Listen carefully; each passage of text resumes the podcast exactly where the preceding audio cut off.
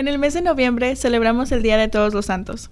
En este episodio contestamos la pregunta de quiénes están llamados a la santidad. Continúa escuchando. Esto es Del agua al vino, un podcast sobre la fe católica. Estamos muy contentos de que estés aquí. Jesús quiere tener una relación personal contigo y responder a su invitación será la mayor aventura de tu vida. No será fácil, pero Él te transformará del agua al vino.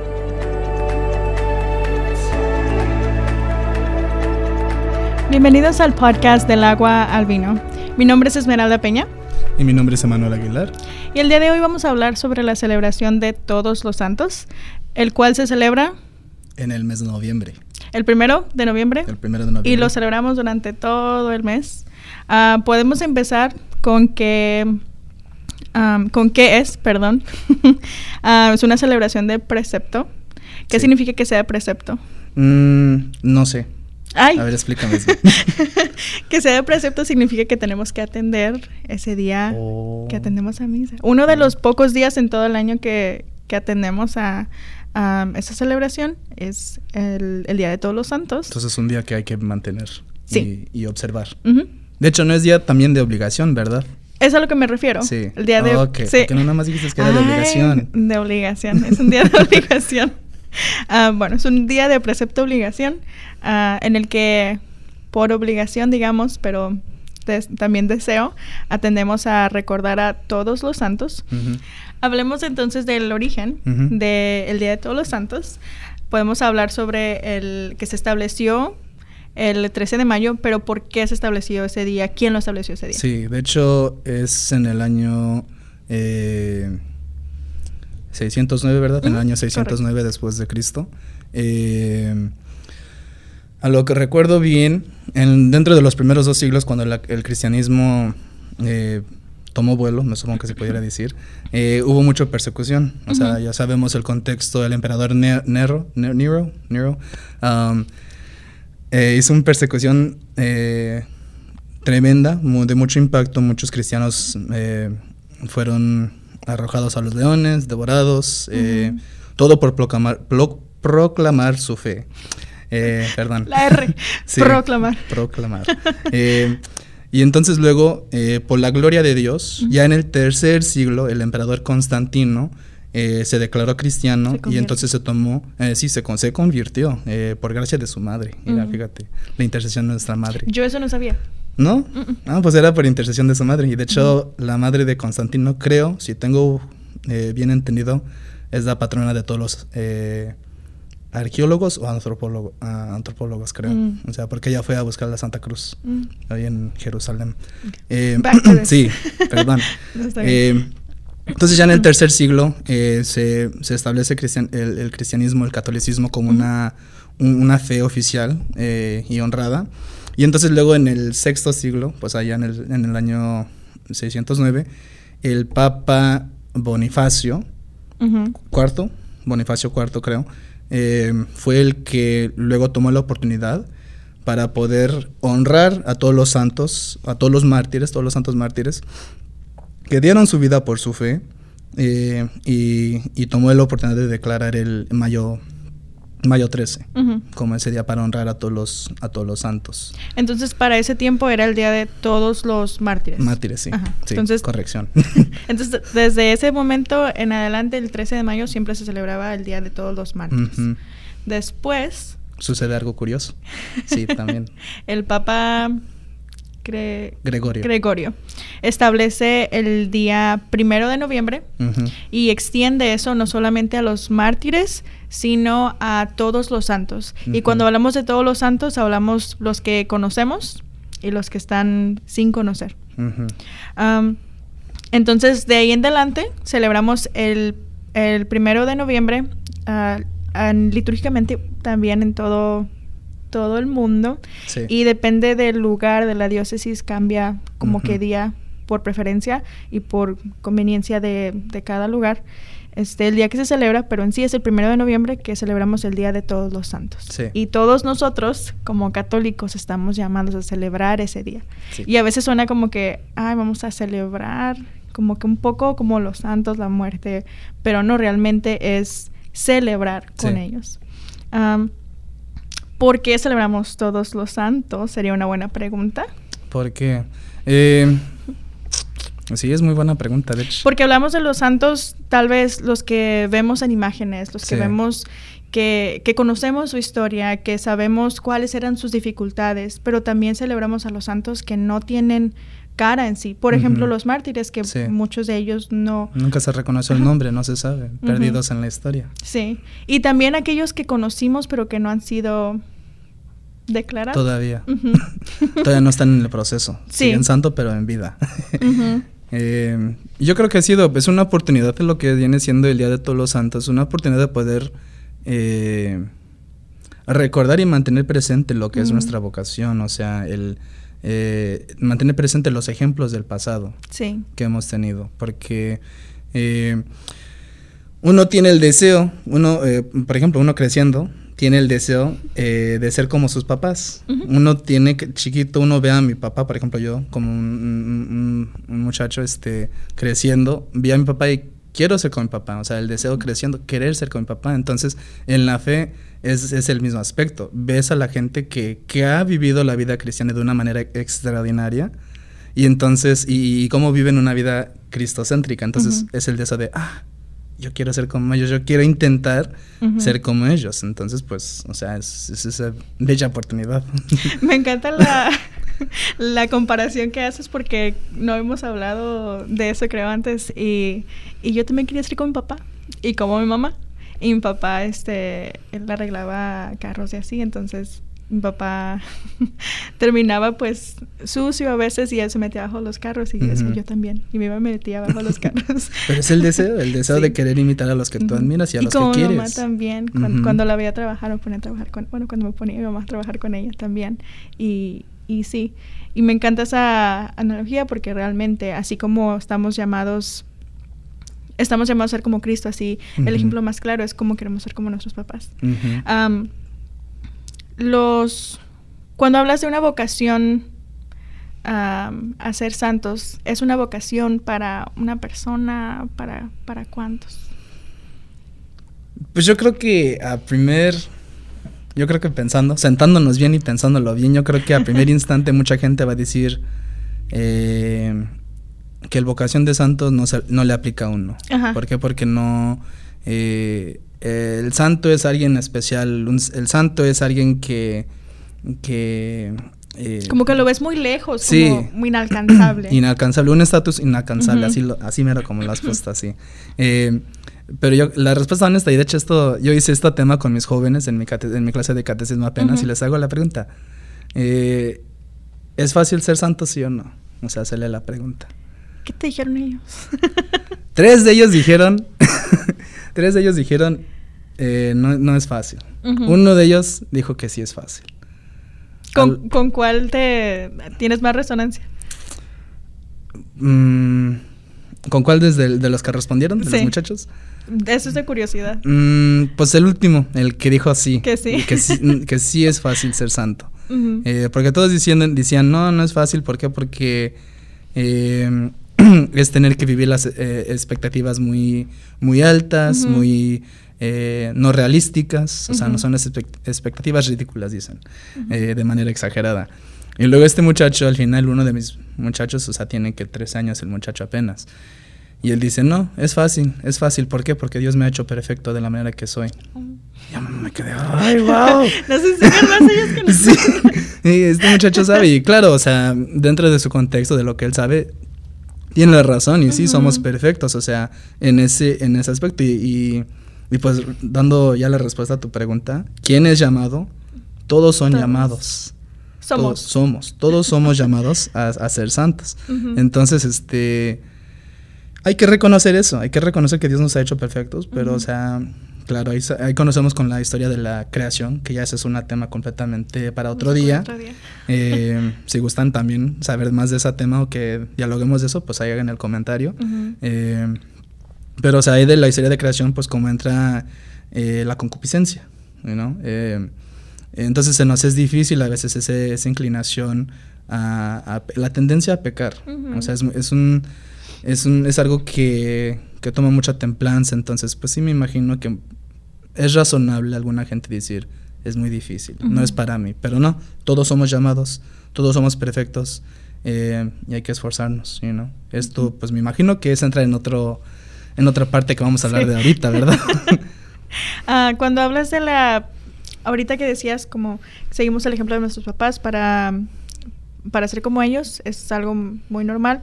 Y ahora que ya tenemos conciencia mm. y que ya entendemos, queremos ser como Cristo, perfectos como Cristo. Sí.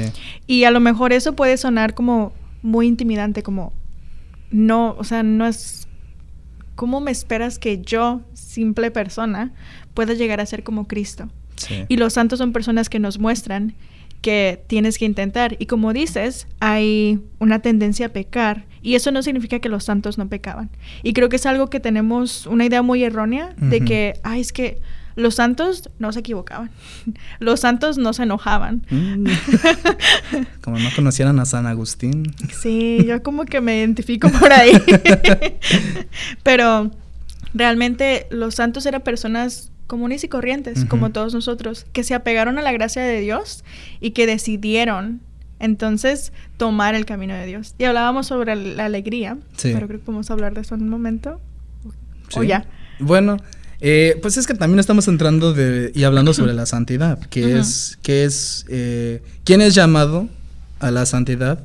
Eh, pero ¿qué, ¿qué, es el llamado a la santidad? ¿Qué nos está pidiendo la santidad? Entonces no, no creo que será muy imprudente ya entrar en ese, en ese tema. ¿Qué es lo que nos está pidiendo a nosotros la vocación de ser santo? O sea, Dios nos ha pedido que es un... Eh, como lo ha dicho un, amigo mío, eh, muy querido ahí de Houston, él, ha dicho que, que, el ser santo es un mandato. O sea, es un mandato, es el, ser santo.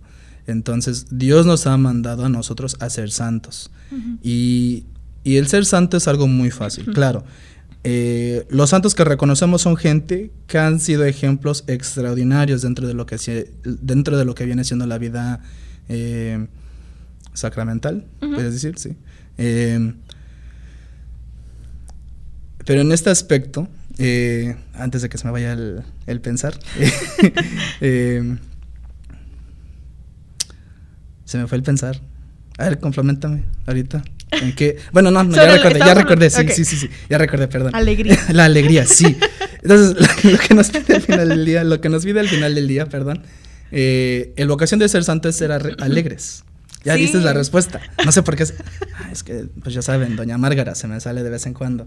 Eh, pero es el llamado a ser alegres. O sea, y no hay que olvidarnos eso. O sea, ahorita como se me olvidó a mí el punto de ser santo, ser alegre, no, no se nos puede olvidar eso, porque, o sea, es, es la esencia de la santidad. La alegría, o sea, tanto, tantos santos que podemos eh, usar como ejemplo, San Agustín, como acabamos de mencionar. San Agustín dice en uno de sus, este, en una de sus notas que él escribió, eh, confesiones sus confesiones se me hace que nuestros corazones están inquietos hasta que hasta que están en ti. Entonces, este, igual pudiéramos Perdón, lo dije al mismo tiempo. Si lo puedes volver a decir. No, tú dilo, tú dilo. mi corazón está inquieto hasta que es que no me lo sé en español. En español, ¿no? Pues yo digo que está inquieto hasta que hasta que descansa en ti. Hasta que descansa en ti, me ah, supongo que se podría decir así. Eh, y o sea, ese es enmielar, es enmielar de la fe, o sea, como como cuando uno eh, permite a Dios que entre en su vida, o sea, cómo se enmiela uno, o sea, eh, con ese... El ejemplo más claro, pasó de esto a esto. Pero, o sea, es una realidad y uno puede, o sea, si quieren, tómame como testimonio, me supongo, o ejemplo, no sé, pero, o sea, hay muchos más eh, en la búsqueda, o sea, en la búsqueda de esa alegría, eh, porque inspira, o sea, te te levanta, te, te, da propósito en la vida. Yo creo que eso es algo muy especial que hay que mencionar. Lo que, lo que hace la santidad y el, el, buscar la, vocación de la santidad en nuestras vidas es buscar el propósito en nuestras vidas. Que el propósito al final del día es que Dios quiere que nosotros estemos alegres. Ya hablé de más. Este, ya, ah, Agregue algo. agrega. Agrega. No soy una señora. Perdóname. Todavía. este, no, pues yo concuerdo contigo. Ah, pero también creo que es importante hablar sobre y, ahorita que estabas diciendo eso, recordaba que una joven, un joven adulto, que estaba en el grupo con nosotros, y ella tenía poquito tiempo, pero ya después que ella fue conociendo más, nos decía, es que ustedes tenían algo que yo no sabía qué era, pero yo lo quería. Y para mí eso fue así como que, pues no, no sé qué, tenemos nosotros, pero hablas, era, era realmente la, la, gracia y la alegría del Señor, que nosotros cuando la tenemos muchas veces, muchas veces no entendemos que la tenemos. Y la alegría la podemos ver como las cosas que me satisfacen, las cosas que me hacen feliz, las cosas que, que me mantienen contento. Y sí, realmente, por ejemplo, con nuestra familia, con las bendiciones que el Señor nos da, podemos mantenernos felices, pero la felicidad completa y, y, mayor, no creo que la puedas encontrar en otro lugar más que en, Cristo, en Dios. Entonces, cierto que, siento que parte de, de, esa búsqueda de la santidad es encontrar la felicidad pero puesta en Dios. Porque es muy, muy fácil enfocarte en otros lados que no te brindan esa felicidad completa. Es como, bueno, este, este trabajo me mantiene contento, pero siento que hay más. Esta, este carrito que me acabo de comprar me mantiene contento, pero siento que hay algo más. Esta, esta, este lugar donde estoy en mi vida, me, me estoy contento, pero siento que hay algo mucho más que no lo puedo encontrar en otro lugar más que en Dios.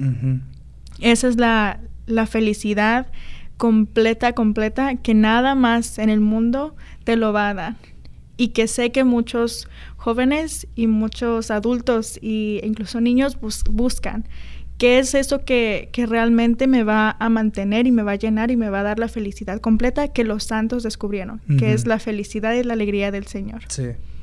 Y lo pones así con broche de oro al final. Un moño. no, pero eso, o sea, lo, que dices está perfecto, está excelente porque pues es, es lo que es, es, es lo que contagia esa alegría al final del día. Eh, ¿Dónde más quieres llevar esta conversación?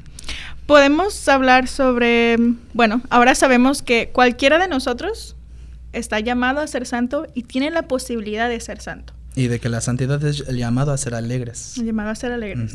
Pero o sea, hay que saber dónde buscar y orar para saber dónde encontrar, buscar y encontrar esa felicidad. Pero hablábamos sobre el Día de Todos los Santos también. Sí. Y podemos hablar ahora sobre la comunión de todos esos santos. Sí. ¿Qué es la comunión de los santos? La comunión de los santos... Mm, bueno, una la rezamos o lo mencionamos cada domingo. Cada vez que rezamos el credo eh, durante misa, eh, durante la misa dominical o, una, misa, normalmente se, se, recita el credo. Eh, y en ese credo se menciona que se menciona la comunión de los santos. lo que viene siendo la comunión de los santos al final del día.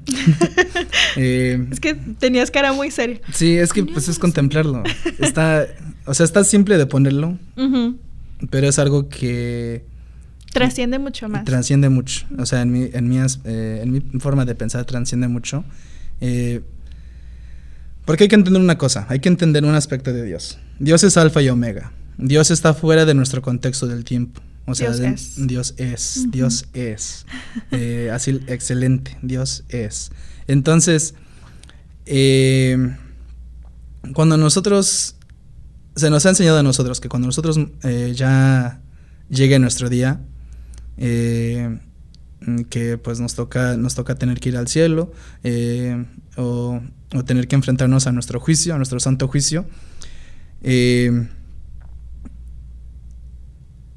los que son llamados a ser santo y los que, los que llegan a, a esa etapa de ser santo, porque todo el que llega al cielo es santo. O sea, los nombrados y los no nombrados, el que llega al cielo es porque es santo y has vivido una vida santa. Entonces, sabiendo, Dios está fuera del tiempo, Dios es, Dios es, Dios es alfa y omega. Entonces, el comunión de los santos es el unificación de todos los, eh, se puede decir, los ancestros de la fe, o sea, desde... Los que vinieron antes. desde el primer santo eh, incluyendo la reina de todos los santos, madre, madre de Dios. Eh, es todos ellos en comunión, juntos, en el cuerpo místico de Jesucristo. Eso es lo que viene siendo la comunión de los santos. Ahora no sé si tú quieras desmenuzar un poco lo Pues solamente diría que era como sería cielo, tierra, purgatorio. Sí, los tres niveles que es el eh, la iglesia triunfante, triunfante. Triunfante. y luego la iglesia militar, si es la milicia, la iglesia militar creo que así se dice. Y la del purgatorio no sé cómo, es, el la iglesia en purificación quizás. Eh, por favor, los que sepan, por favor comenten, eh, porque esa parte ya se me, se me fue ahorita, pero sí son las tres etapas. Eh, porque aunque están en el purgatorio, o sea, está la sección del purgatorio, o sea, estos, estas almas que están en el purgatorio van a ir al cielo un día. O sea, están, están en esa etapa de purificación de todos los pecados que ellos no confesaron en ese último momento. Claro, pecados veniales en ese aspecto. ¿Otra cosa que quieras agregar? Pues un poco como para conclusión y dentro de, hablando sobre el purgatorio, aprovechemos este mes de noviembre en el que celebramos el Día de Todos los Santos y en muchas de las culturas celebramos en sí el, pasar de otras de las de las personas hacia como, celebramos el recordar de nuestros difuntos, usemos todo este todo este mes realmente para orar por ellos. Sí. creo que es algo importante porque a veces asumimos como, ah, pues, y, y, es muy fácil para nosotros decir, es que ya se fue al cielo. Pero es importante seguir orando porque ¿qué tal si no? Y se quedó en el purgatorio y, no y, no, oramos. Ajá. por esa alma. Ajá. Ellos, las almas del purgatorio pueden orar por nosotros, pero no pueden orar por sí mismos. Entonces es, la importancia de, dentro de la comunión de los santos, el, nuestra responsabilidad de orar por las almas del purgatorio y de orar intencionalmente por ellos. Y no sé si recuerdas nos decía Sor Andrea que orar por ellos es recordar y, que viven en nuestro corazón. Entonces, los invitamos a que oren por todos, todas las almas del purgatorio y por aquellos que están dentro de su corazón. Sí, y es esencial, no se puede olvidar ese detalle. Es este. Hay que mantener presente a los del pasado. no hay que olvidarnos de orar por ellos constantemente. Es la, manera en que podemos mostrar nuestro amor por ellos. ¿Se nos acabó el tiempo? Lamentablemente. Eh, ha sido un gusto completamente estar otra vez con ustedes, muchachos. Quédense. Eh, quédense, por favor, con nosotros. Eh, como dijo en conclusión Esmeralda, este mes de noviembre es dedicado y es, específicamente en la memoria de todos los santos ánimas, todos los, todos los santos difuntos. ore por ellos, porque otro detalle que también nos dijo la hermana Andrea fue de que cuando oras por uno de esos almas, ellos constantemente están orando por uno y se mantienen orando, que ya cuando están en, el, en la iglesia triunfante. ¿sí? Triunfante. Bueno, eh, por favor, dale, si nos pueden hacer un favor, compañeros, hermanas y hermanas, eh, dale un like eh, al video, dale un comentario si le gustó hoy este episodio, este diálogo que tuvimos hoy. Eh, danos un comentario. Eh, agrega la conversación, que hay que esta conversación es una conversación de fruto, de mucho fruto. Eh, y hagamos el intento todos de ser santos. Vamos a intentar ser santos juntos. Eh, y vencer, vencer al enemigo y ser esa iglesia triunfante. y quédense con nosotros para la siguiente sección en la que Nick intenta algo nuevo de comer. Bueno, Dios los bendiga y sigan orando por nosotros como nosotros orando, seguimos orando por ustedes. Gracias. Gracias. En este episodio, Nick va a tratar pan de muerto. Ya lo partimos nosotros, tenemos nuestros pedazos. Como ya le habíamos dicho, Nick es nuestro camarógrafo. Espérate. And this, you would normally have this, you said, uh, Día de los Muertos. Eh, Lo que dice Nick es que sí, usualmente tenemos esto para el Día de los Muertos, uh, lo cual es en noviembre. Usualmente lo tenemos en esos, en noviembre, pero esos días en especial, los primeros días del mes. El atardecer antes del Día de los Santos. And I'll just say before I try it, this to me looks like or reminds me of I don't know if you guys have had brioche before, which is like French sweetbread. Dicen que le recuerda, no sé cómo traducir eso. Brioche. es un pan francés que pues está. Yo le he visto que usan en sándwiches. Muy bien. Like they use them for sandwiches too, right? Muy bien. From decir en brioche. El pan de muerto tiene origen desde antes eh, de la llegada de los europeos en América. El costumbre de hacer panes de este, de este tipo y decoraciones eh, para los difuntos en memoria y en, en, manera para poder recordar a los que se han ido eh, y mantenerlos presentes, más o menos como lo que hacemos en, en hoy en día con la Iglesia Católica junto con la celebración de los, de los santos. ¿Cómo te gusta, Nick? First of all, this is quite fun. How um, Dice que es muy divertido jugar con el azúcar. really, it actually does taste like brioche. A lot. The only thing that's different is they wouldn't have had the powdered sugar. Como el pan que nos comentaba um, antes, solo que no tendría la, la azúcar en la parte de arriba. y se nota que sí le gustó. You, you liked it. It's really good. You almost finished it. Yeah, I like it a lot. Se lo acaba.